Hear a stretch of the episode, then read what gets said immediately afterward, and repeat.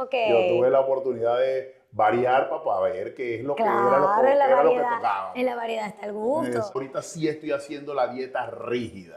Ok. Y entonces ahorita no, hoy no pequé. Esas cosas sí, la- o sea, a mí me pasa. Sin rencor ahora te digo que lo nuestro ha terminado. ¿Cuánto es el salario de usted como alcalde? Deben ser 700 bolos. 600 bolívares, Lo 700. llevamos pues, a no- dólares. 30 dólares.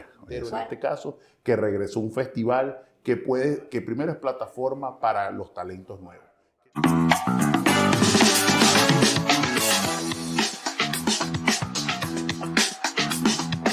Bienvenidos al show de Canico y ¿cómo están? ¡Ey! Me encanta, me encanta que tenemos público aquí el día de hoy. Estoy súper contenta de poder entrevistar a uno de los personajes más importantes de mi ciudad. Le estoy hablando de Maracaibo. Vamos a darle la bienvenida al señor alcalde de Maracaibo, Rafael. Señor Rafael, hay que decirle así. Rafael Arturo Ramírez Colina político. Miren, ha hecho de todo. Fue dirigente estudiantil, estuvo también como diputado suplente en la Asamblea Nacional. O sea, un señor que ha atravesado tantas cosas en el mundo de la política y que hoy lo tengo aquí, Dios mío, qué miedo en este programa. Bienvenido. Hola, Cani, ¿cómo estás? ¿Todo Muy bien? Chévere. Me encanta como yo, ja, ja, ja. Buenas, ¿cómo estás? Y ahí ven que es político o comunicadora social. De una, de una lo vemos. ¿Qué tal? ¿Cómo te sientes el día de hoy? ¿Te puedo tutear? Sí, claro, claro. Me Bueno, puedes tutear. Si no, me, Me- siento como chamita aquí. No, me siento bien. Está todo, todo relajado. ¿Qué tal? ¿Qué hace un alcalde fuera de sus obligaciones de, de trabajo de alcalde, no? O sea, digo, lleva a los chamos al colegio, o sea, se despierta en la mañana, tiene desayunito ahí listo, o hay que prepararlo. ¿Cómo, cómo es su día? ¿Cómo es un arranque de mañana? Bueno, Sí. un arranque es a las 5 y 40. O sea, yo salgo de la casa a las 5 y 40. A esa hora voy a la vereda. Esa es una costumbre vieja ya de hace varios años. No hace mucho efecto, pero desde hace varios años. Eh, arranco a las 5 y 40, doy las dos vueltas que doy, que eso me hace, me hace llegar a las 6 y 50 de regreso a la casa. Yo no llevo a los muchachos al colegio. Ellos se van por sus propios medios. Y de allí me alisto y ya de una vez me baño para desayunar y luego empezar el día de trabajo. Yo sí los busco. O sea, yo busco a la chiquita dos veces a la semana, martes y miércoles, y almuerzo con los dos, el varón y, el, y la chiquita, los viernes. Esos son como espacios reservados para eso. Eso, eso iba a preguntar. Entonces, es una agenda como muy estructurada. O sea, porque me dice, martes y miércoles yo. Sí. salgo y tal. O sea, ¿qué tan estructurado es? Es por el tema de ser alcalde de una ciudad. es por el tema de ser trabajo. alcalde de una ciudad que te, que te impone la agenda de, también de servicio y de trabajo, que te impone estar en la calle. Entonces, tú tienes que irte nivelando. O sea, tú, que quisiera yo buscarlos todos los días, hacer toda la rutina todos los días, pero eso no es verdad. Si tú estás inspeccionando desechos en la noche, no llegas temprano. Si tú estás en una actividad que se prolonga más de la cuenta, tienes que llamar, vayan a buscarlo porque no voy a llegar. Pero en, en la regularidad del tiempo intento reservar esos espacios para siempre poder estar con ellos en el día a día, porque al final con el tema de los chamos, yo vengo de un papá político también. Entonces, en el tema de los chamos, al final uno va fijando como los recuerdos que tuvo, o peor aún, los recuerdos que no tuvo. Entonces, ahí es donde nosotros vamos construyendo. Ahí yo sí intento hacer un esfuerzo para eso. Los fines de semana sí ya son un poquito más relajados. O sea, hay domingo de cine, si hay una buena película, hay, hay almuerzo juntos, sin, sin problemas, todos los cuatro. O sea, todas esas cosas sí las vamos haciendo. Y ahorita que estamos hablando de- del tema familiar, ¿cómo, ¿cómo es el tema de las reuniones de trabajo y el momento de llegar en la noche a la casa? ¿Por qué yo digo esto? Yo tengo Ajá. muchos amigos que me comentan y me dicen, no, Cari, estoy en una reunión a las 10 de la noche. Y yo, ¿qué haces Estoy en una reunión de trabajo a las 10 de la noche? ¿Qué es eso? Un político tiene trabajo hasta las 10, 11 de la noche. Un político, Dios mío, tiene, las esposas viendo el programa ahorita sí. Un político tiene trabajo las 24 horas del día. Ok. porque pasan cosas que no están dentro de la agenda. Esta es una ciudad acontecida. Yo supongo que en Suecia a lo mejor todo el mundo se acuesta a las 9 de la noche y, y todo funciona y vuelves a arrancar el día a las 8 de la mañana el otro día. No. Este día, un día como hoy, por ejemplo, amaneció con un choque de una unidad contra un poste que tuvo afectas, tuvo heridos, tuvo esas cosas. Y eso te puede pasar a esa hora o te puede pasar en la madrugada. Y así te- tú vas teniendo agenda para eso. En estos días nosotros formamos a todos nuestros equipos y en estos días estaban haciendo, en uno de los talleres que les estaban dando, les decían eh, la planeación del horario y decían que las reuniones debían ser en la mañana porque ninguna era productiva en la tarde. Y yo tiendo a reunirme muchas veces más en la tarde que en la mañana, porque en la mañana estoy en la calle. Y, pero siempre pueden haber reuniones que vayan en el transcurso del día para ir viendo cosas. Lo que tú tienes que cambiar es la, el tiempo de la reunión. Ok. Yo creo que los políticos a veces nos equivocamos creyendo que mucho tiempo da efectividad. Y ahí es donde está el error. Porque ya mucho tiempo lo que es ir en círculo, repetimos lo mismo. y, la- lo y las mismo, reuniones mismo. con traguitos sociales, señor alcalde. No, eso no hay. No, yo Eso- pregunto porque yo No. sé que últimamente esta Venezuela se ha vuelto una Venezuela de reuniones sociales. Es que las Y un alcalde haber. tiene que tener ese tipo de reuniones sociales. al Sí, pero mientras estemos trabajando, no. No, ahí no, porque- pregunto. Ahí se pierde la lucidez. Y en, la, y en la lucidez es donde se concentra la gente para poder hacer las cosas. Claro. Yo no digo que no salgo y hago eso con los amigos, hasta con el mismo equipo en determinados momentos, pero no es la regla. La regla es que todo el mundo tiene que estar concentrado en lo que estamos haciendo, porque esta es una ciudad con mucha escasez de recursos. Si todos no estamos concentrados para optimizar esos recursos, evidentemente se te van escapando las ideas. Y Es eso te, te produce, por supuesto, no el resultado que esperas para poderlo Yo hacer. le pregunté al señor alcalde si quería un traguito social para esta entrevista y me dijo que no. Entonces eso quiere decir que, bueno, está concentrado En mi trabajo. su trabajo. Está muy bien. Mm. Ahora bien, ¿cómo le ha ido en el amor? ¿Cómo, cómo, ¿Cómo fue su vida de joven, mucho más joven? De novias, de salgo por aquí, por allá, fue mujeriego. Esa vida estuvo relajada, esa vida estuvo buena. O sea, fue una La vida... primera dama está muy contenta en este momento. No, fue una vida ordenada, o sea, una vida que, que tuvo sus momentos, tuvo su- sus temporadas de poder eh, entretenerse y poder hacer muchas cosas que, que incluían la posibilidad de ir conociendo. Porque eso, que es una historia de los maracuchos, yo siempre digo de los maracuchos como si no lo fuera. Bueno, que yo no soy de Maracaibo, yo soy de Cabima, ese es también es- la verdad. Ok. Yo tuve la oportunidad de variar para ver qué es lo que era lo, que, era lo que tocaba. En la variedad está el gusto. Esa, y era que era lo que tocaba y, y- y eso te da, porque conocer a las mujeres, o sea, las mujeres son algo maravilloso, pero además conocerlas en el tiempo te va dando diferentes perspectivas de cómo hacer las cosas cada día mejor. Claro. O sea, yo, por ejemplo, yo en la universidad usaba puros blue jeans, puros blue jeans. Y hubo una que me dijo, ¿por qué no usas, en ese tiempo eso es una marca, ese es el Docker, que es otra marca. Y ahí usé Docker. O sea, ahí me di cuenta, entonces uno se va sofisticando, Claro. va aprendiendo a hacer las cosas y las hace mejor cuando llega el momento. Claro, es que cada una dejó su granito de arena. Totalmente. Como que yo lo ayudé en tal cosa. Y yo me imagino esas mujeres ahorita viendo, ay, Dios mío, me hubiese quedado con el oreja alcalde. Ya perdieron los papeles, mujeres. Perdieron los papeles, ahí no fue. ¿O cree que puede haber ocasiones en las que romper la ley sea prudente, esté bien? No, nunca puede haber un- ninguna ocasión que te haga romper la ley y esté bien, porque al final eso es una línea muy delgada. Y en, en mi pueblo siempre había un refrán que decía, cuando uno baila con el diablo, el diablo no cambia, te cambia a ti. Entonces, por eso cuando la gente empieza y cree que si transgrede la ley una vez y no le pasa nada, lo puede hacer por segunda vez y no le pasa nada, entonces va por más. Sí. Y ahí llega un punto en que se vuelve incontrolable y ya, no, ya pierdes el control de lo que está bien y de lo que está mal. Y al final un abogado no está para violar la ley, está para interpretarla de acuerdo al contexto. ¿Por qué? Porque las leyes siempre van a nacer en un contexto histórico eh, determinado. Y te pongo un ejemplo. Las leyes laborales nacieron en una Venezuela agrícola y tú encontrabas la mayoría de los artículos hechos para la zafra, para sacar el algodón, para las cosas que tenían que ver con la agricultura. Evidentemente, Venezuela se vuelve petrolero con la misma ley. Entonces, ahí hubo que adaptarla, Exacto, interpretarla de otra manera para irla ajustando. Pero un abogado, si es brillante, eso es lo que logra, interpretar la ley de acuerdo al contexto.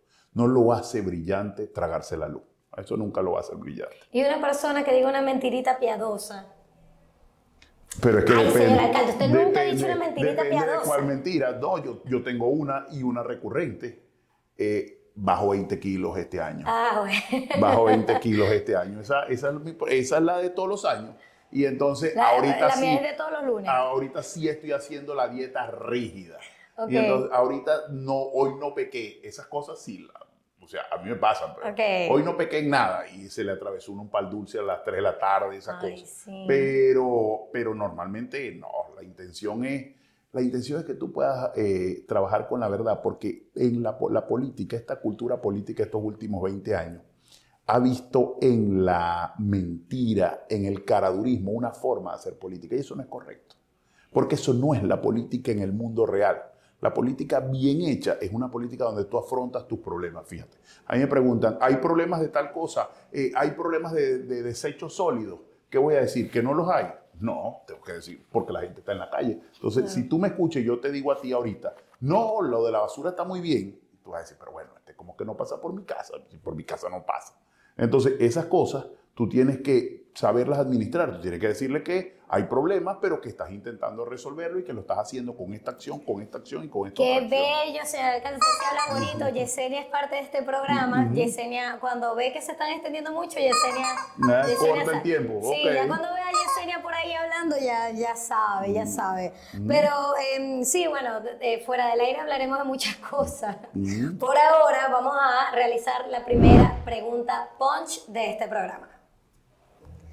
¿Con qué político ha tenido problemas y por qué? Si usted quiere responde y si no, no. Pasa Que, re- nada. que recuerde con ninguno. Que recuerde con ninguno a niveles más allá de, la, de ser adversarios políticos. O sea, con qué políticos hemos tenido diferencias bastantes en la. Asamblea Nacional, todo lo de la Asamblea, cuando nos tocó vivir la No, Asamblea. pero algo más personal. No, es que no me acuerdo de ningún impasse No, que porque pueda... así me van a decir siempre es que no me acuerdo. No, no, usted me tiene que decir su respuesta. Es que no hay un no sé. impasse, un impasse significativo. Yo intento no guardar ni rencor ni malos pensamientos. Eso que te carga mucho. Y ya bastantes problemas tiene la ciudad y uno para poder estar en eso. Pero que yo te diga a ti, he peleado. Ah, bueno, pero eso fue estudiante. Con un muchacho de coro una vez por unas diferencias políticas en la facultad. Y lo hago porque me estoy tocando este dedo. Nos caímos a golpes en pleno pasillo de la facultad Ah, bueno. en la Facultad de Derecho porque las elecciones en Luz eran Me- unas elecciones rudas, pero que yo pueda decir, bueno, ese quedó. Y no sé si nos volvimos amigos después, pero por lo menos no nos volvimos a meter el uno con el otro.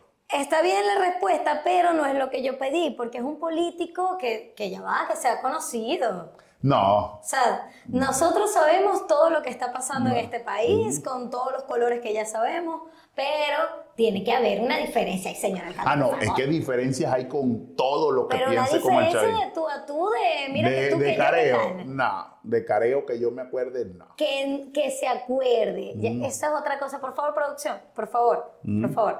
Ven, vamos a pasar, vamos a hacer lo que tenemos que hacer. Aquí. Pero no, no, no me peluque a, a mi señor alcalde, me hace el favor. Gracias. Ujú. Muy bien, muy bien. Nosotros somos muy amigos aquí de, de una, de una, de una, como digo, de unas cositas muy interesantes. Eh, si quieres, ponga sus manitos, si quieres colocársela en las manos. Eh, La voy a tocar aquí. ¿Qué es?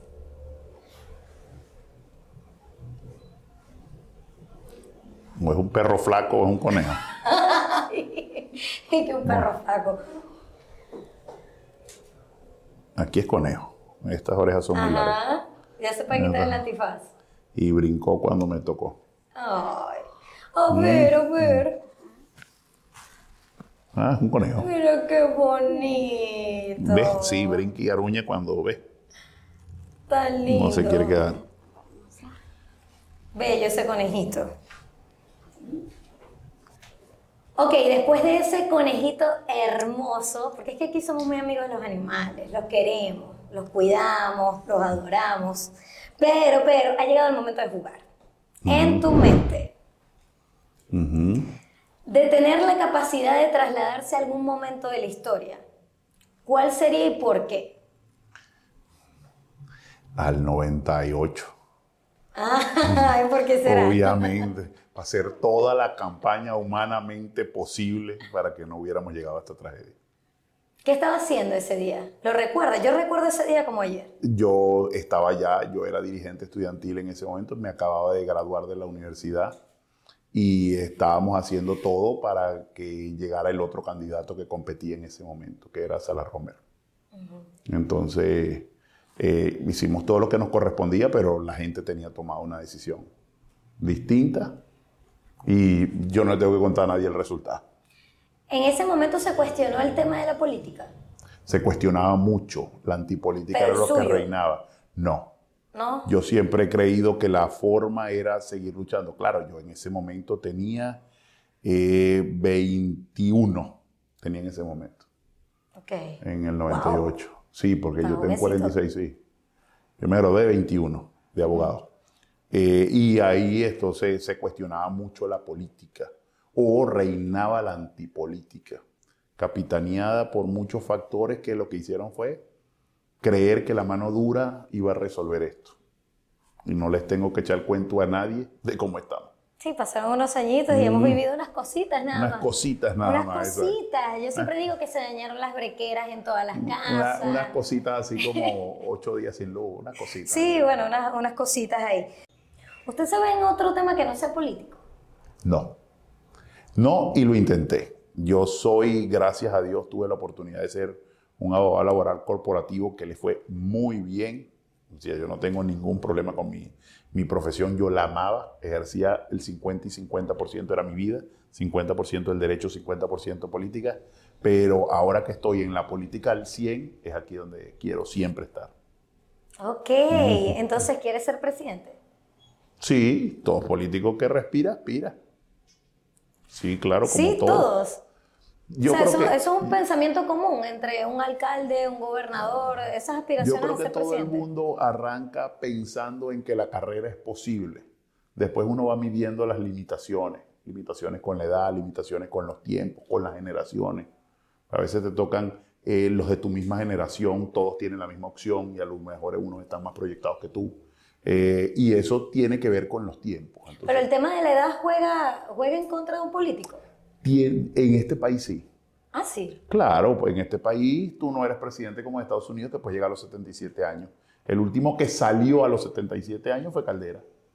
¿Me explico? Entonces, que fue el último político que tuvimos. Luego vino Chávez con 45. Entonces, evidentemente, con 46 creo que tenía en ese momento. Entonces, de ahí para adelante, un presidente, más allá de eso, puede llegar a los, desde los 50, a esa edad, pero a los 70, que es donde de verdad debería haber, a los 60, a los 70 a lo mejor creo que es mucho, pero a los 60, cuando hay toda la experiencia de una vida recorrida que te da mucha sapiencia para poder tomar, eso no le gusta a este país. Por eso es que tú ves a cada rato que dices que yo quiero políticos nuevos, porque además tiene un círculo vicioso perverso. Eh, Yo quiero políticos nuevos. Bueno, aquí está el político nuevo. No, a ese no lo conozco. Entonces, imagínate cómo queréis al político nuevo si no lo conocéis. Si no lo co- conocéis, nunca va a ser un Vamos político. a darle espacio en este programa a esas nuevas caras para ver quiénes son los que andan ahorita formándose, porque muchos empiezan normalmente como dirigentes estudiantiles, Sí, ¿verdad? sí. Normalmente. Por- porque la Universidad del Sur es una maravilla. En el caso mío, que estudié allí, eso tiene un... Aprendes muchísimo de cómo arrancar la política. Ok. Señor alcalde, ¿usted es creyente en Dios? Sí. ¿Cree en Dios? Sí, ciegamente. Si llegara al paraíso, si llegara al, pa- al paraíso, ¿usted cree que va a llegar al paraíso? Sí. Ah, bueno. Cuando usted llegue al paraíso, ¿qué cree que Dios le va a decir? Hiciste todo lo que pudiste para hacerla, para mejorarle la vida a la gente. ¡Ay, qué aplauso! ¡Qué lindo! Mira, Rafael, hiciste lo que pudiste. Tranquilo, hijo, pase adelante. Ok, ok. Ahora, ¿cuál es su fantasía más oculta? Que bueno, ya no va a ser oculta porque ya la voy a decir aquí. Una fantasía que tenga. Una fantasía oculta. Fantasía envuelve muchas cosas. Sí, fantasía envuelve muchas cosas. Por eso la dejamos abierta, como para no ser tan enfáticos en algo. No, yo creo que la fantasía oculta que quisiera hacer. Ay, me encanta la cara del señor Es por eso. Es que estoy pensando, porque es que pueden ser como varias. Es algunas travesuras, pero bueno. Pero Pero, Pero suéltela, suéltela. El señor alcalde está como, ay Dios mío, estoy recalentado. Yo, yo me No. recalenté. me- me- lo que pasa es que una fantasía oculta que pude haber hecho y ya no haré, porque evidentemente estoy casado, ya esa no vale la pena, porque esa no la haré. Eh, y mm, las otras yo creo que tienen que ver con... yo me río, pero ¿por qué no me ha terminado de Porque no tengo que, es que no sé, es que no tengo una fantasía oculta así que pueda decirte, es que yo lo que quisiera hacer es tal cosa. Eh, no, no sé, yo quisiera, eh, de las cosas que quisiera hacer es, es que no es oculta, no es un- o sea, no es una fantasía oscura, sino una fantasía, es hacer rústicos. Ok. Así que eso tiene un tema ecológico ahí importante. Pero hay una marca de Jeep que a mí siempre me ha gustado, que es el Rubicon. Ah, claro. Mm, Y yo quisiera, o sea, hubo un tiempo en que aquí pasaba un programa los fines de semana que era de competir con rústicos Toyota. Yo siempre quise tener un rústico. Yo siempre quise tener una camioneta. Y cuando me gradué, que ya me pude pagar, solo he tenido camioneta. Ok. Y, pero siempre quise tener una más allá, que fuera un rústico, de esos rústicos para meterse en el agua, de esos Claro, muchos con snorkel claro. y todas esas cosas. Ok, avanzamos con la siguiente dinámica. ¿A qué te suena? En esta dinámica yo le voy a decir un personaje y ese personaje usted lo tiene que ubicar con una canción. ¿Ok? Ok. Por ejemplo, Neguito Borjas. Sin rencor. Él me puede cantar y todo. Sin rencor, ahora te digo que lo nuestro ha terminado.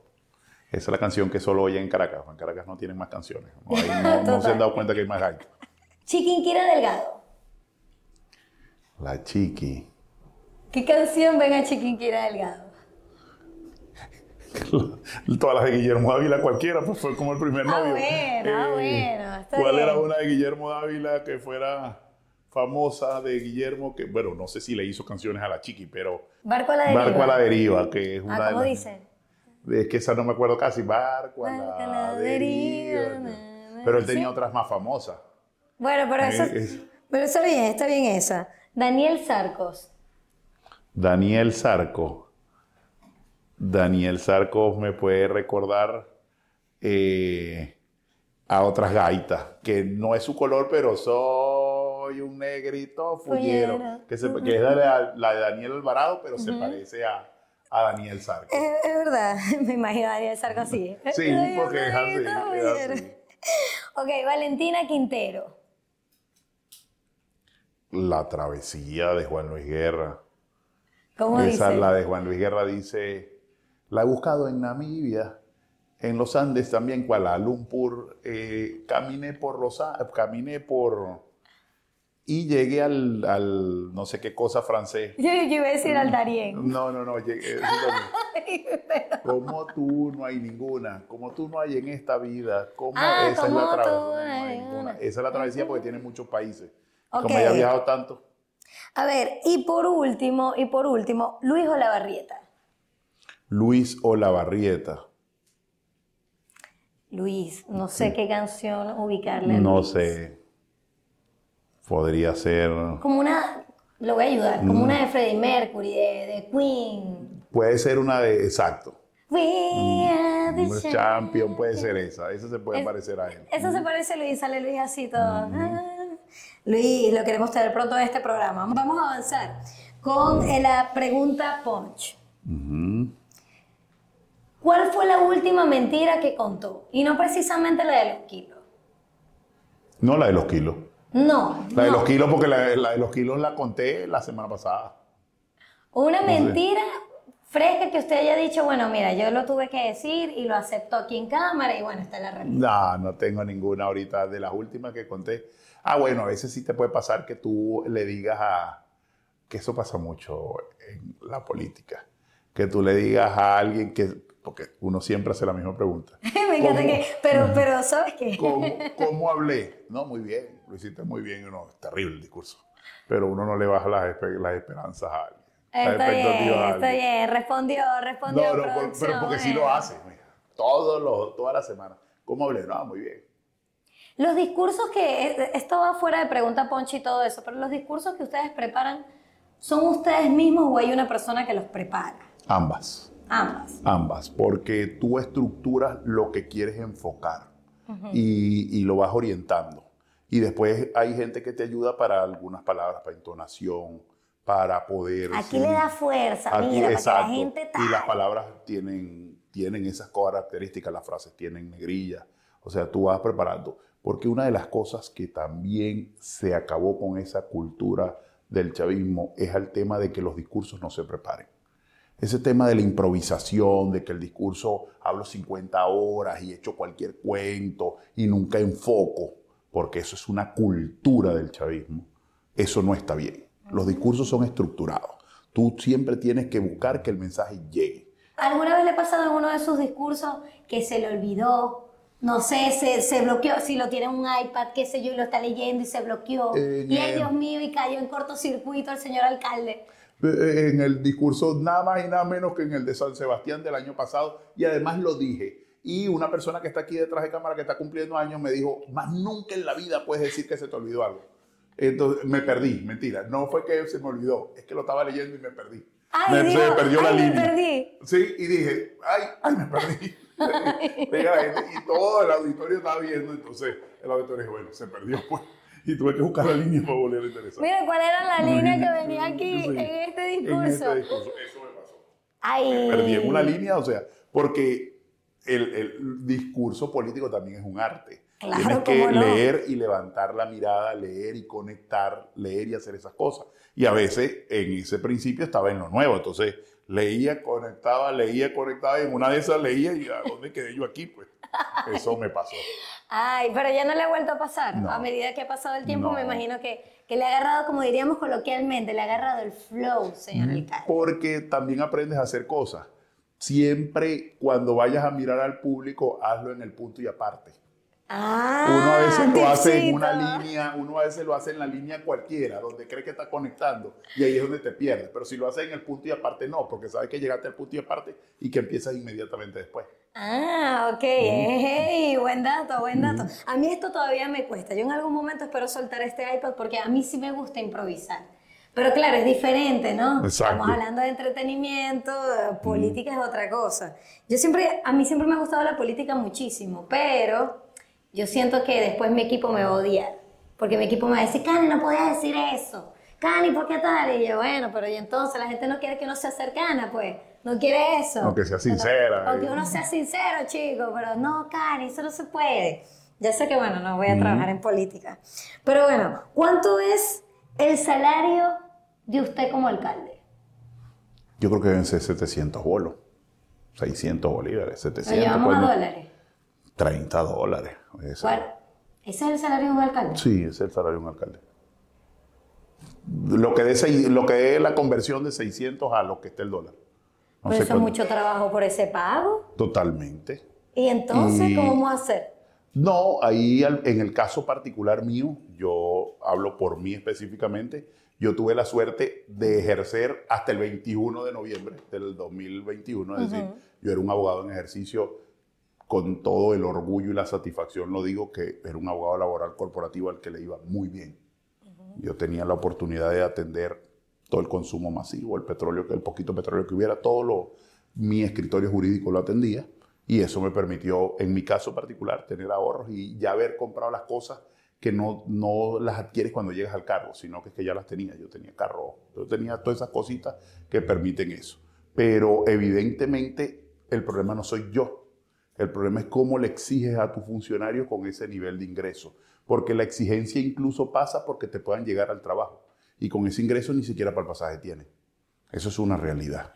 ¿Cuánto debería de ser el salario entonces del venezolano promedio? Mira, yo hice una presentación en estos días en Urbe. El salario más alto que existe en el continente mínimo es de 450 dólares, creo que es Costa Rica. Y el más bajo, el nuestro, 8. La media debería ser 250 dólares como salario mínimo. Eso es lo que debería ganar el que está empezando, el que llega a un trabajo que no necesita eh, formación, sino nada más algún talento. Eso debería ser la media para poder vivir. Y de ahí vas nivelando todo lo demás, porque también tiene que ser un efecto escalera. Venezuela en este último tiempo dejó de pagar el estudio. Es decir, ya no te pagaban por, el, por ser un, un profesional formado, sino que te pagaban cualquier cosa. Y eso hay que recuperarlo también. Porque cuando uno estudia mucho, uno merece que le reconozcan y lo remuneren en base a ese estudio. Esas cosas tienen que cambiar.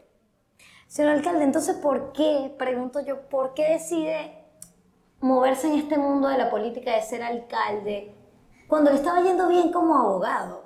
Porque para cambiar por un sueldo como ese, ¿por qué ese cambio? Porque tengo mucha más vocación de servicio que solo el derecho. Yo en el derecho aprendí a conocer las leyes y hay una tarea del derecho que no he hecho todavía, que la haremos cuando llegue el cambio, que es cambiar la, legislación, la seguridad social del país. Nuestra seguridad social está en el siglo XIX, pero eso no va para el examen ahorita. Pero servirle a la gente es mucho más importante. Y es mucho más importante porque ahí encuentras mucha satisfacción. Encuentras una sonrisa, encuentras la posibilidad de quitarle a alguien una angustia, encuentras la verdadera esencia de la gente. Porque muchas veces la gente no te agradece por lo, porque a veces ni le puedes resolver, sino que le agradeces por haber, porque la escuchaste, porque te tomaste el tiempo de escucharla. Y eso, sin falsas modestias, yo creo que es una de mis virtudes. Yo escucho bastante, yo me entretengo con la gente, o sea, a mí me gusta entender qué es lo que pasa para poderlo hacer y creo que esa vocación está en la política. Y yo la podía nivelar muy bien con el derecho, porque el derecho te da esos pisos muy pulidos con aire acondicionado y ventanas de vidrio en, donde nada falla, en donde todo huele a fresa, donde tal. Y la política te da esa conexión genuina con el sector popular. Ese donde no encuentras nada en una casa que tú dices, ¿cómo viven así? Esas son, eso es un equilibrio que te hace saber hacia dónde va. ¿Y cómo hace al momento de que le lleguen esas cartas? ¿Cómo se sienta a leerlas? ¿Tiene un equipo de trabajo que lo ayuda? Bueno, porque somos la alcaldía más digital de todo el país. Y eso, sin temor a equivocarnos, es un plus frente a las demás alcaldías. Se los Usted aplaudo puede enviar todas sus solicitudes a Soluciones Maracaibo y ahí encuentra desde el código que recibe hasta la posibilidad de hacer para que tú puedas tener todo eso bien, bien orientado. Pero eso no evita que tú vivas en un país que tiene mucha desigualdad y mucha crisis económica. Entonces, la gente no tiene un teléfono, no tiene un WhatsApp, no Internet, tiene, no tiene internet. Entonces, te- la forma como encuentra para conectarse contigo es a través de la carta. Nosotros, sábado, este sábado, 700 cartas. ¿Es un Claro, día? sí, porque fueron seis parroquias. Ah, A lo mejor si Ah, tú bueno, pero reduces, igual es mucho. porque es una excepción, pero sí, siempre va a ser, hay mucha necesidad. Hay mucha necesidad de todo tipo. Desde el que te pide una bolsa de comida porque no ha comido ese día, hasta el que tiene, necesita quimioterapia, porque hay mucho cáncer también. Entonces, esa es la, la realidad de una ciudad que en otra hora tuvo muchas cosas, pero esa no es la realidad actual. ¿Cómo el ciudadano común sabe qué le compete a una alcaldía o a una gobernación? No lo sabe. El ciudadano común por lo general no distingue cuando tiene un problema, lo que busca es la solución. Y eso va variando de acuerdo al, estilo político. Si tú eres un gobernante que nunca estás en la calle, nunca te va a llegar ningún problema, porque efectivamente no estás escuchando a la gente. Pero en el caso nuestro, que nosotros salimos, nosotros vamos haciendo labores de pedagogía.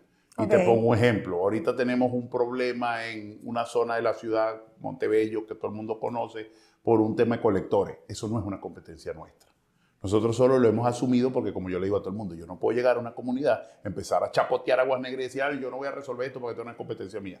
Uno tiene que buscar meter el pecho porque eso genera enfermedades, porque eso puede generarte un problema mayor. Entonces es mejor meterse. Pero de no debería de hacerse una campaña entonces para que el ciudadano sepa a dónde dirigirse según el problema que tenga. Sí, y se hace en la mayoría de los casos intentando explicarlos en espacios como este, por ejemplo, en tu programa, en donde nosotros podemos decirle a la gente a qué tiene que acudir y dónde tiene que acudir. Pero recuérdate que la necesidad te va agobiando y entonces tú intentas acudir a todo el mundo. Entonces, en esa búsqueda de solución que quiere la gente, no distingue y te lo reclama igualito, porque, Total. porque la primera figura política con la que hablan los vecinos y los habitantes de una ciudad es con su alcalde. No, y estoy recordando cómo, cómo tuve mi primer acercamiento con usted. ¿No se acuerda? Que fue Sí, por claro. redes. Fue por redes. Fue por redes y fue por, por algo que estaba pasando de la basura, no recuerdo ahorita, desechos, etcétera. Y, y etiquetaron o algo así. Yo sé que terminé hablando con usted. Es así, porque además uno se mete en las redes y responde. Nosotros tenemos esa, esa política. Yo intento concentrarme mucho en las noches en ver esos comentarios, porque ahí le tomo foto a algunas direcciones. Usted revisa las redes. Sí, sí, porque te pasa. Uh, hay, hay- hay gente que te dice, en la parroquia Olegario Villalobos no se recoge la basura.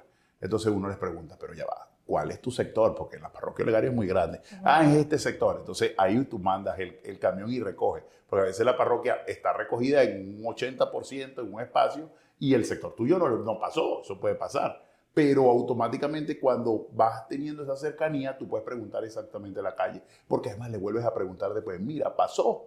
Porque esa es tu forma de evaluar a los tuyos también. No, sí, alcalde, sí pasó, sí vinieron, sí hicieron, sí estuvieron Esa aquí. gente sí se ganó el sueldo, Mm. señor alcalde.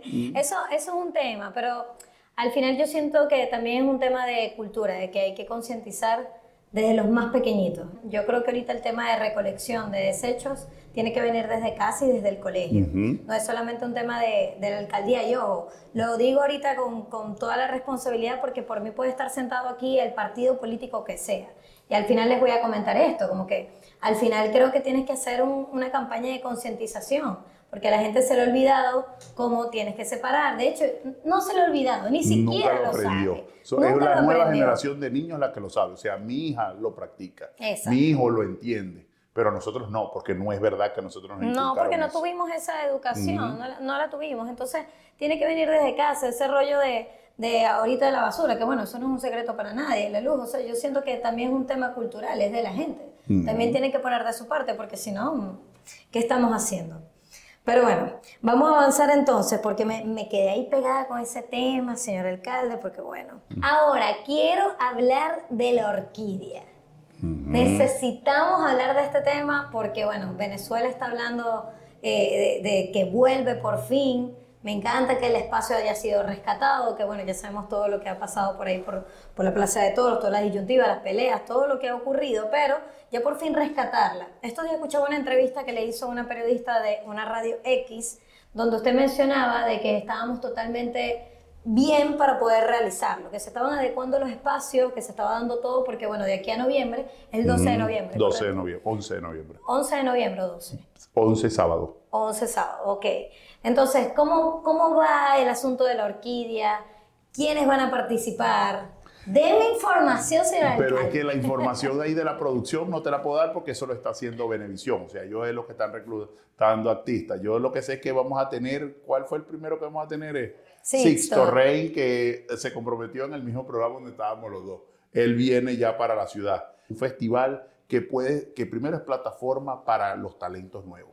Que segundo, va a generar una promoción en la ciudad importante porque va a lograr que vengan artistas, venga gente interesada y como yo siempre digo, aunque sea una empanada, se van a comer aquí Claro, hoteles, de restaurantes. restaurantes, todas esas todo. cosas. Y lo tercero es porque seguimos en, el- en la onda de las buenas noticias. En noviembre pasado fue el Guinness de la Gaita, que eso puso eh, o hizo sentir orgulloso a todos. Ay, yo estaba tan triste de estar fuera del país y no vivir eso. ¿Verdad? Bueno, fíjate muy tú. triste. Y, y hizo sentir orgulloso a todo el maravino. Este año queremos que la orquídea vaya recuperándose. Y quién quita en un futuro no muy lejano, como lo hemos hablado con Benevisión, este festival sea el que siempre le compita a Viña del Mar. No es este año. Este año estamos Amén, en los amén, ajustes, pero estamos trabajando para que eso suceda. Amén, qué buena, qué buena noticia. Ahora, la Plaza de Toros, entonces, si se está habilitando como espacio cultural, podría ser cultural la palabra, Sí. ¿correcto? Porque me imagino que es para conciertos. De recreativo y entretenimiento, porque puede tener espacios de animales como el timpeni, por ejemplo. Ok, Eh, está bien. puede tener eh, por las religiones que les gusta hacer eventos a cielo abierto grandes, también pueden utilizar el espacio, más todo lo que pueda ser recreativo. Nosotros tenemos Siempre para que- eventos. Siempre para eventos. Ok. O para lo que quieran, porque ahí han hecho hasta desafíos, eh, temas de ejercicio. Yo vi, yo ahorita que estuve de viaje en Barcelona, en España, vi una plaza de toros que la habían habilitado como eh, centro comercial. Y a veces, eh, digamos que me habían dicho como que, mira, en la parte de afuera hacen como eh, bazares, hacen ciertas actividades. Hacia eso culturales. vamos a ir nosotros con- Claro, con la yo plaza. decía es que hay que rescatar la Plaza de Toros. Ujú. Un espacio, ¿cuántas personas alberga la Plaza de Toros? De 10.000 personas en su máxima capacidad. ¿Qué? Es demasiado. Mire, la política está llena de traiciones, está llena de muchas complejidades. ¿Le ha tocado estar de ese lado de, a mí me toca hacer esto porque, bueno, es por beneficio a la ciudad, sin querer hacerlo? Que tenga que ver con una traición, no. Yo creo que la traición no es una, no es una opción. Yo creo en el valor de la amistad como un principio. Yo lo que sí creo es que si alguien, por ejemplo, no tiene las capacidades suficientes para ocuparte un espacio, tienes que tener la madurez suficiente y a veces cuesta, porque pueden ser personas muy allegadas a ti para decirles, hermano, no estás rindiendo lo suficiente o no estás rindiendo lo que la ciudad necesita. Imagine que estamos en unas elecciones Ujú. y usted, bueno, está ganando las presidenciales. Imagínese. Imagínate eso. tú. Dios mío, yo diría, ay Dios mío, yo lo entrevisté. Entonces, aquí tengo unos papelitos, ¿ok? Que, bueno, tienen unas palabras. Entonces, a medida que usted vaya dando su discurso, yo le voy a ir pasando la palabra. Ok, Y usted va a improvisar, que no le gusta mucho, pero bueno, en este programa lo vamos a hacer improvisar. ok. Entonces, si quiere puede iniciar, es más, ya va. Vamos con el 3, 2, 1, ustedes saben. Na. Estamos en el discurso de cierre de campaña. Sí. Ok. Claro, estamos en el cierre de campaña, es el momento. Entonces, empieza la música, me disculpan que ajá, yo hago mi mayor esfuerzo, pero bueno, producción lo va a poner aquí. Ay, ahí salió ya, es un momento. Alcalde, listo. Ah, no, perdón, presidente. A todo nuestro pueblo de Venezuela ha llegado la hora. Llegó el momento de construir ese cambio que está muy cerca y que estamos a punto de lograr. Eso pasa por entender que todos tenemos que ser dulces como el papelón con limón y tenemos que tener una simpatía hacia los demás que vayan eh, que vayan a encontrar esos alimentos que pueden ser variados como el plátano y el tequeyoyo que hay que comer para poder uno aguantar estos discursos, pero que permitan que nosotros vayamos construyendo ese país que todos necesitamos. Y en ese país estoy seguro que al final del arco iris estará la Venezuela que todos estamos esperando y que va a llegar muy pronto, con la que vamos a poder tener la oportunidad de, eh, tener nuestro, nuestro aseo personal y lograr siempre andar todo oloroso con desodorante y perfume que puedan servir. Muy bien, señor alcalde, claro. Claro. Uy, Dios mío. No fue conmigo y yo me recalenté. Y yo, Dios mío, ¿cómo va a decir desodorante en ese? Muy bien, muy bien, producción. Señor alcalde, muchísimas gracias por A esta por entrevista. Pero ya para terminar, llega la última pregunta punch de este programa. De no estar en el partido Primera Justicia, ¿en cuál estaría? Ojo, recuerde que puede responder o puede que la, la pase. Yo preferiría no responder. Sí, puede, puede- sería preferible no responder, pero si no hubiera escogido ningún partido hace 20 años, yo escogí Primera Justicia Militar, a lo mejor no estaría ahorita en ninguna otra organización política. Como el señor alcalde Rafael Ramírez no quiso responder, bueno, le toca dinámica en este programa, entonces vamos a hacer pasar, por favor, un bebé, un pequeño bebé, señor alcalde, ponga sus brazos como si estuviese recibiendo a su hijo, a su hija, así. Ajá, ay Dios mío, ahí se viene ese bebé. Abrácelo, abrácelo, cierre mano. Eso. Qué cosa tan bella. ¿Qué cree que es? Chica, no doy. O sea, yo sé que tiene alas que y plumas. toque. Un dodo. No, mentira, eso también es extinción. Toque bien, usted puede to- tocar todo lo que quiera. Ay, Dios mío. Una gallina. Un- una gallina. Para ver la pata. Una gallina. No, no precisamente. No es una gallina. Ah, ah. Es una gente cercana, pues. A una gallina. Un gallo. Ajá, ya se puede quitar, sí. Pero no le sentí la cresta. Bueno, porque no la ha tocado, porque no se ha animado a tocar bien. Ahí está, miren, miren el bebé, por favor. Ay, pero es un gallo triste. Ay, Dios. ¿Cómo que un gallo triste? Está Ay, Dios viejito mío. ese gallo. Es verdad, está como tranquilito, ¿verdad? No, está viejo, ¿verdad? Está viejo, es mayor. Ah, es un gallo mayor. Mm, Claro. Ay, gracias. Miren, bueno, hemos terminado esta entrevista por el día de hoy. Señor alcalde Rafael Ramírez, muchísimas gracias A ti por por la darme la entrevista. entrevista, porque la gente lo conozca un poquito más, para saber quién es la persona que hay detrás del alcalde, porque al final lo que estábamos hablando fuera del aire, ustedes tienen un día a día, ustedes son también papás, o sea, también les preocupan otras cosas, ver redes sociales, maneja su cuenta de Instagram, que es una persona común y corriente, lo único es que tiene un trabajo que lo mucho hace. mayor responsabilidad, Claro, nada. por favor, es una gran empresa, una gran empresa. Así que gracias y bueno, todo el éxito en la gestión. Gracias. Esto de los discursos es muy bueno. Ah, bueno, Manténlo en el a la programa. orden. Muchísimas gracias. Si quiere se despide esta cámara, lo que usted quiera decir. A todos los que nos vieron hoy, esto es una entrevista que, en donde buscamos mostrar el lado humano de la política. La política no es solo lo que a usted no le gusta, son muchas más cosas y hay mucha gente que queremos hacerlo bien. Ojalá esto sirva para que usted nos conozca y sobre eso se forme una apreciación.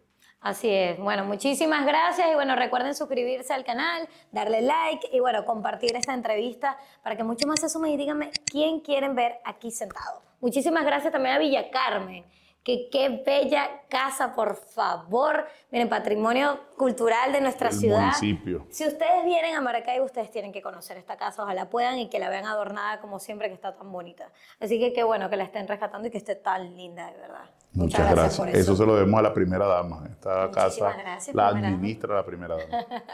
Miren, muchísimas gracias. Nos vemos la semana que viene. ¡Eh!